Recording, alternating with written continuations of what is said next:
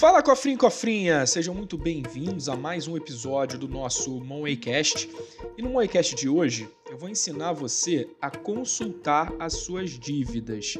É isso mesmo. Você sabia que tem gente que nem sabe que está endividada, por incrível que pareça? Ou então, pelo menos, não tem nem ideia do tamanho da bola de neve que se encontra?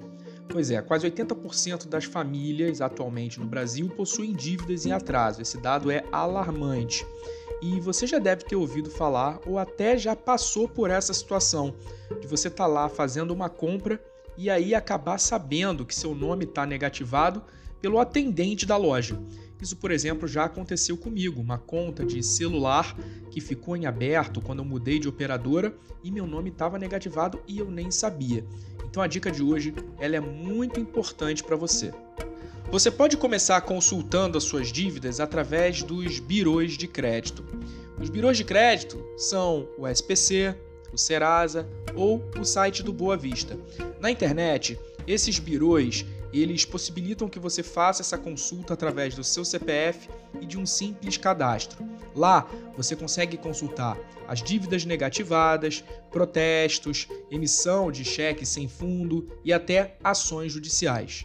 Além das dívidas em atraso que estão negativando o seu nome, dependendo do birô, como por exemplo no Serasa, você consegue consultar inclusive as dívidas prescritas, que são aquelas dívidas que já negativaram seu nome, mas passaram do prazo de 5 anos e não podem negativar mais. Essas dívidas, elas não simplesmente deixam de existir. A instituição é, credora dessa dívida, ela ainda pode continuar te cobrando e você pode ter ciência dessa cobrança através do Serasa.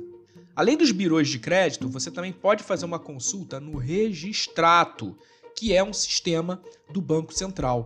Lá no Registrato, você consegue várias informações, não só inclusive de dívidas. Você consegue saber quais são as chaves Pix que estão cadastradas com seus dados, seus empréstimos e financiamentos em seu nome, consegue, por exemplo, consultar em qual banco financeira que você tem relacionamento. Você consegue também consultar cheques devolvidos ou até mesmo dívidas com órgãos públicos que podem estar registradas no cadastro federal. Bom, com tantas possibilidades de você conseguir consultar suas dívidas, você não vai mais dar bobeira, né? Os birôs de crédito, inclusive, possuem serviços em que você pode receber um e-mail em tempo real toda vez que acontece alguma mudança no teu score. Então, com isso, você consegue estar sempre informado e não vai deixar para passar vergonha lá na hora da compra, é ou não é?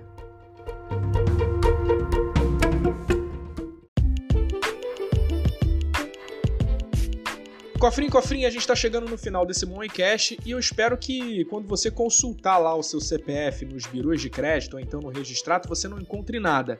Se por acaso você conferiu lá e tá com dívida ou tá cheio de dívida, então não deixa de olhar lá o M6PI, o método dos seis passos infalíveis para sair das dívidas.